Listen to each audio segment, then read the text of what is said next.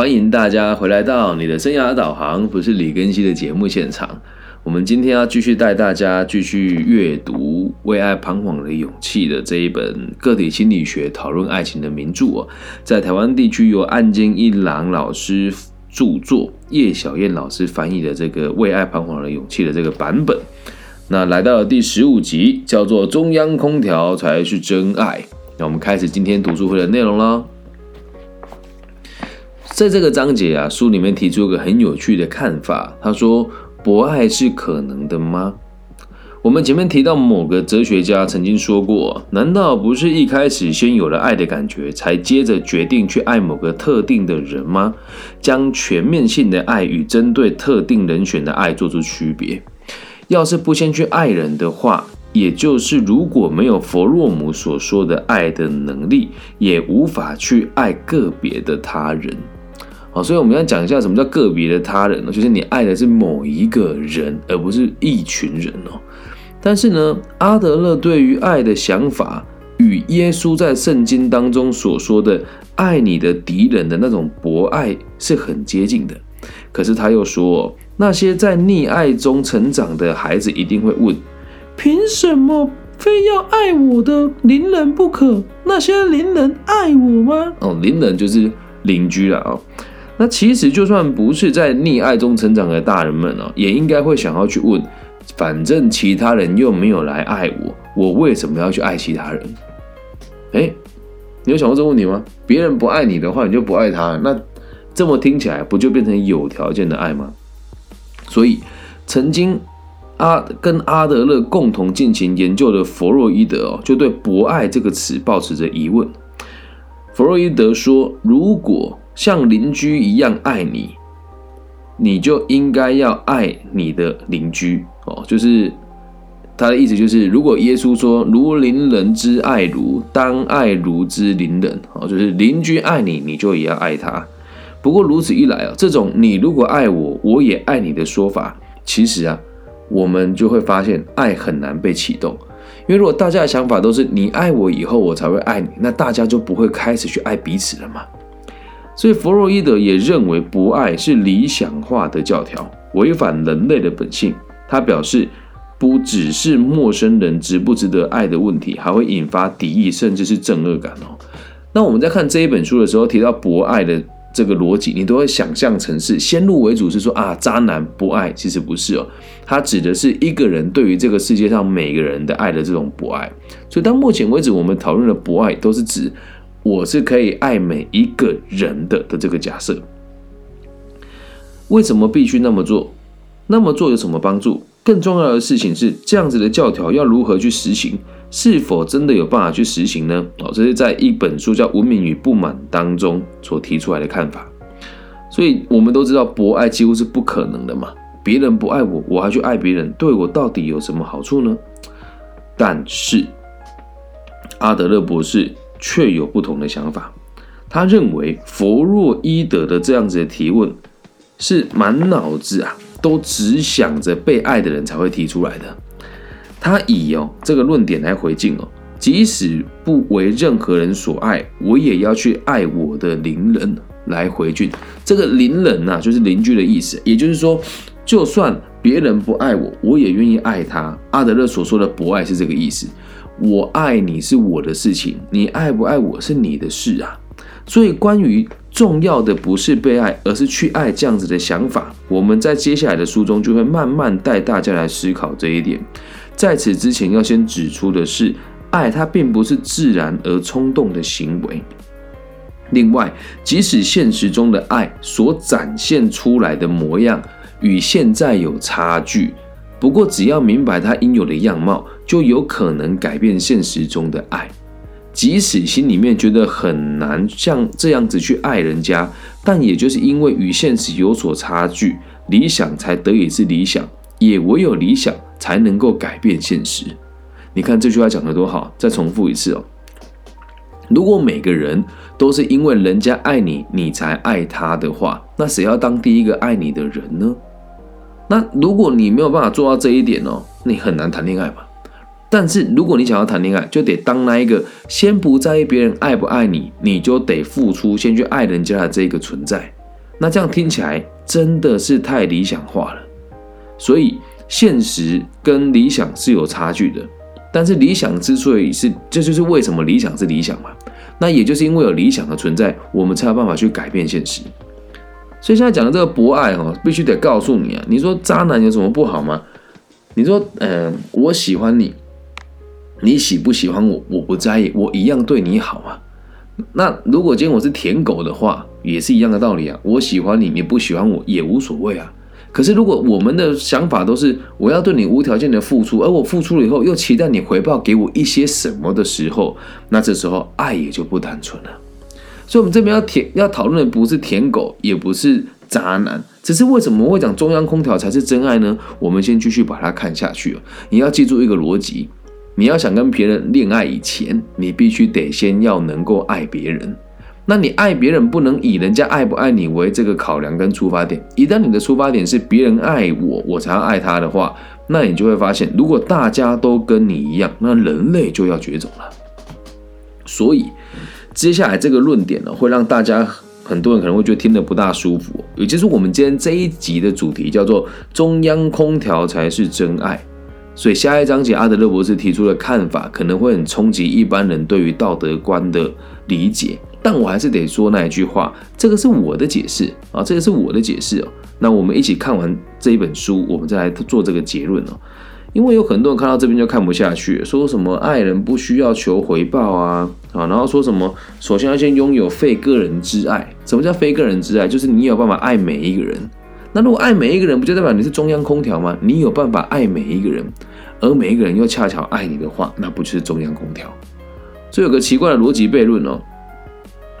正常来讲，只要你不要太差，对一个人好，一个人肯定都会感觉得到。那所以一个人条件如果好，又有能力去爱每一个人，那通常他就会成为中央空调，因为每个人都会有这个成长的过程，我也经历过嘛。所以这个概念是，呃，书读到这里，它有个概念叫做非个人之爱，到底是什么呢？我们继续看下去哦。有一位精神科医师叫做神谷美惠子，在年轻的时期经历了恋人的亡故，就是他的爱人死掉了。在关于人生的价值的这本著作当中，他记载了这一句话。因为是日本人写的书，而且又翻译成中文，就会有点矫情。但我念一次给大家听哦：人生绝对绝对再也不会回复到原来那个样子了吧？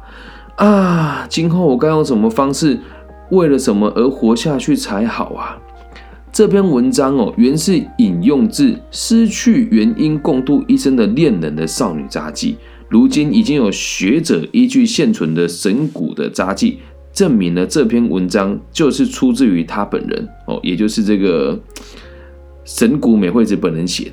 那神谷美惠子在这个札记里面写到，自从发生了那一件事之后，哦，就是他的爱人死掉了以后，不管对谁，对哪一位再怎么英俊挺拔的男性，自己都只能以非个人的方式去爱。所以这里要讨论这个词叫非个人的方式是什么意思呢？在书里面呢，它的英文叫做 in。Personal 哦，那 personal 就是个人嘛，那 I am 就是 impossible 的 I am 嘛，就是非个人的翻译啊，非个人的方式去爱。所谓的非个人之爱，意味着以毫无偏袒且公平的态度去爱每一个人。那这个神谷川这个哲学家就说，只能以这种方式去爱的自己生病了哦，所以他说他自己生病喽。以非个人之爱，他说用非个人之爱的方式去爱一个人，他觉得自己生病了，因为他对每个人的态度都是偏袒的啊，对每个人的态度都是不偏袒的，所以就代表你的爱其实是不存在的，因为你对每个人都一样爱嘛。那与非个人之爱相对的，就是个人之爱，就是所谓的 personal 哦。用那个克里希纳穆提这个哲学哲学家的说法，就是对特定的人的爱。失去恋人的这个神谷川哲学家变得无法去爱特定的个人。而有一天，这个哲学家读了德国医师兼哲学家的雅斯培的一本书，叫做《世界观的心理学》。书中的某处所描写的内容哦，好像就是在说他自己啊。那是一段宛如神谷哲学家自己曾经遭遇过有关于失去挚爱的少女的记述哦。他说。从那以后，身为一个个体，他不再以个人的身份面对他人。那这里说的个人呢，以英文来讲啊，就是呃，这个英文叫做 I N D I V I D U A L 哦，怎么念我不知道，但它所指的并不是所谓的人，而是指的是无可替代的个体。所以他认为他的恋人死掉了之后啊，在他的生命来看，他就再也不是一个可以被可以独一无二的、可以被人家难以替代的个体了。所以作者他认为哦，要以个人的身份去爱别人以前，就必须得先要有非个人之爱作为基础。我知道这样听起来很绕口，但我简单跟大家解释哦。前面也有提过，我们有提过一个观念哦，我讨厌某个人。但喜欢你的说法，如果有人这么跟你讲，我讨厌李庚希，但我喜欢你，你也不会觉得自己是被爱的吗？这是因为他虽然表明了喜欢你这种个人之爱，可是又欠缺了非个人之爱。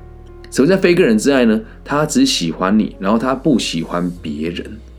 你说老师，等下弄得我有点懵哎，这个道理怎么说？叫做什么叫做他没办法喜欢别人，他只喜欢你，这不是我们要的吗？你要记住一件事哦。非个人之爱啊，应该是这个样子哦。我可以爱你，也可以爱其他人。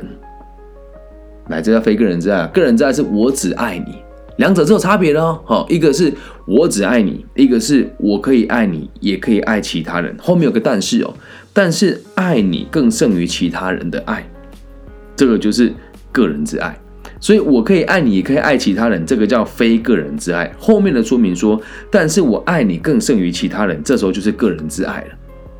所以有趣吧？为什么中央空调跟渣男都很受人家欢迎？就是因为他们在不知不觉当中告诉了大家，我可以爱每一个人呢，但我对你就是特别的。可是他对你真的是特别的吗？我们还真的不知道。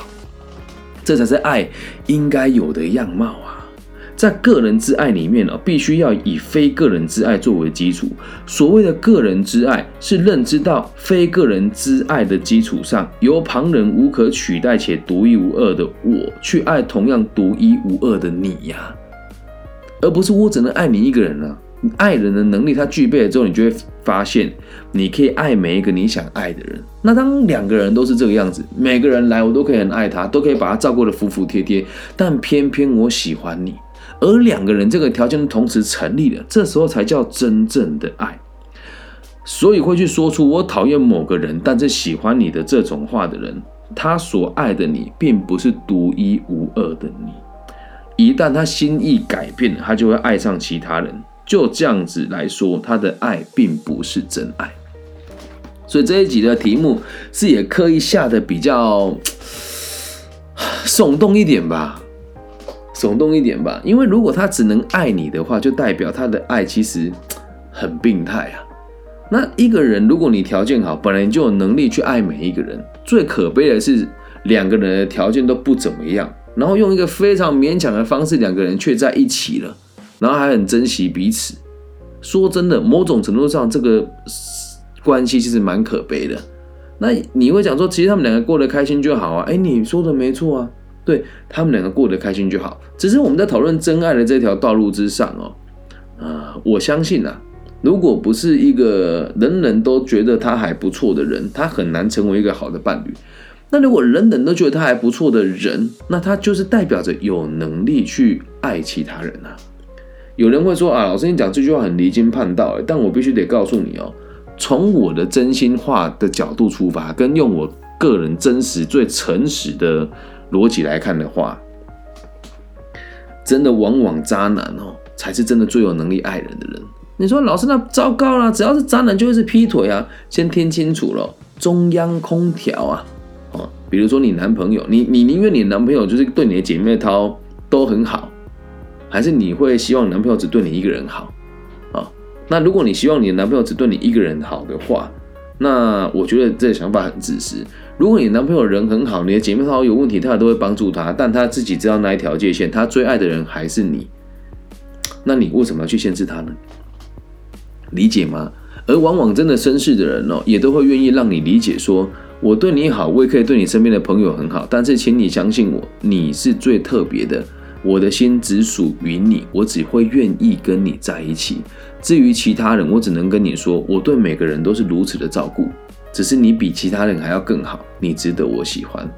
这是一个奇怪的循环哦。你要去想一件事哦，如果喜欢你的人讲得出这句话，而你恰好也是这种人，这种爱才会完美啊，才会完整啊。要不然就是贫贱夫妻，然后勉勉强强凑在一起，每天吵架，难道不是吗？谁不希望自己另外一半充满魅力，又大方，又可爱，又诚实，又上进，又积极，长得又帅又漂亮，身材又好？那如果有符合这个需求的人的话，本质上他就可以跟每个人都发展出关系。但是偏偏你们两个人都这么优秀，所以遇到了彼此了，懂吗？啊，所以我们讲中央空调才是爱啊，请大家不要断章取义。是因为你要爱别人之前，一定要做到你有能力让每个人都喜欢上你，然后再从中挑一个跟你一样可以让每个人都爱上他，但却选择你的人。那你觉得这样子爱会太理想吗？问题就在这个地方哦，这个爱会太理想吗？我一点都不认为。书里面刚那句话再重复一次哦，理想和现实往往都是有差距的。但是因为这样子，理想才叫做理想，且也才有办法改变事实啊。那如果你觉得自己做不到这一点哦，我必须得讲，要看个体心理学的书，你必须得相当强韧。所以看完这这一集之后，我希望大家大家可以理解啊。在你还没有谈恋爱以前，你可以尽可能跟每个人相处，试去试试看自己可能吸引哪些人，还有有能力被哪些人爱。所以记得哦，如果没有任何一个人喜欢你，你就开始喜欢别人的话，那你的失败率也是很高啊。那一旦你的条件还不错，你又单身，又有很多女生喜欢你，你对每个人也都很照顾，出发点未必是要跟别人发生亲密关系，但别人一定会告诉你你是中央空调。所以有我看有时候人家姐妹在那边比较说啊，我男朋友很专一，然后旁边有个女的就这样假装哦哦，对啊，我也好羡慕。其实她心里面在暗笑，为什么？她的男朋友虽然很花心，但她男朋友很有趣，懂吗？那她男朋友至于花不花心跟有不有趣，对我们来讲都不是重点。可是这个女的，我可以很明显的感觉到，要跟那么无聊男生在一起，还不如叫我去死算了。啊！但是我必须得讲哦，不要以为哦，爱情就是忠厚老实的人为愿意为你付出就结束了。一个人对你有心哦，跟他懂得爱你哪个重要？当然是懂得爱你重要。有心就是比如说哦，呃，天气冷了，买一件毛衣给你，那是毛衣超丑的，对，或者是他就跟你讲你要读书，你要积极，你要上进，然后不然我就不要你。他不懂你啊，他只是觉得这样对你比较好，他是真心为你着想，但他不懂得爱你会比较好吗？也不会啊，所以请大家记住一件事：在你真的步入真爱以前，一定要试着让每个人都喜欢你，但不是刻意的去花枝招展，不是刻意的去卖弄自己长得多帅或多有才华，而是可以在日常生活当中为别人付出，对自己有要求，在事业上、工作上有一定程度的成就，还愿意去帮助他人。我可以保证，你肯定是万人迷。但在你存了成为万人迷以前。啊，你去喜欢别人都是不够资格的。说哇，老师好严格哦，真的得这样吗？难道不是吗？爱情本来就是个不简单的课题，但对我而言，还有任何一个呃，把个体心理学当做终身贯彻的人都会觉得这很简单。这也就是为什么后末是读个体心理学的人越读越少，然后越读越不理解它，懂吗？讲到这，我就觉得心很心很累啊。我诶，我后来发现个体心理学是儒学的入门。那个体心理学跟儒学都很强调在压力中成长啊。那我们现在的状况是，读儒学的人跟读个体心理学的人也都不锻炼，也都不把自己生活过得充实，当然就一点说服力都没有啦。可是很有趣的事情是哦，你会发现哦，阿德勒啊这个人虽然是个心理学家，但他在他的书里面谈到很多关于爱的角度都是非常。多元且新颖的啊，然后再看到这个孔子这一群人呢，也就是有钱又有能力又有智慧又幽默的人。所以，如果你要学习个体心理学跟学习儒道的话，那你一定要把自己充实好才行。你说老师，那我们听你的节目，你都把自己捧得这么高，那我们怎么办？我只能告诉你这跟捧得高不高没有关系，是对你自己有没有要求。理解吗？如果从今天开始就你就会你就去要求自己，希望自己可以成为工作能力好，有能力在压力中成长，并且对他人有兴趣，又可以吸引别人，又关注自己的外表，会在意别人的感受的话，那我相信一定会有很多人开始喜欢你。而这时候的你，如果发现你让那么多人喜欢了以后，你还是偏偏只爱这一个人，那这个就叫做真爱了。以上就是这一节全部内容，希望大家喜欢。如果你也喜欢的话，请记得帮我分享、按赞加订阅。那如果你愿意的话，就一起买这本书来看，叫《为爱彷徨的勇气》哦。如果对我的背景好奇，你可以谷歌我，或是搜寻我，我叫李更新，木子李，甲乙丙丁戊己更新的更，然后王羲之的羲。希望我们节目的存在可以带给这个世界更多安定的可能性，让大家有能力去爱，愿意去爱，愿意选择爱，而且能够找到真爱。了解吗？谢谢大家今天的收听。那如果你喜欢的话，可以帮我分享、订阅加按赞。毕竟每个礼拜更新两到三集这件事情，其实不是那么容易的。谢谢各位乡亲父老的支持与爱护。记得中央空调才是爱。没有成为万人迷以前，你谈的恋爱，很多时候很有可能都只是互相找个伴侣，将就将就而已。这样听起来有点讨厌哦。但个体心理学，不应该说今天讲的这个个人之爱跟非个人之爱逻辑，就是这么一回事。感谢大家今天的收听，晚安，拜拜。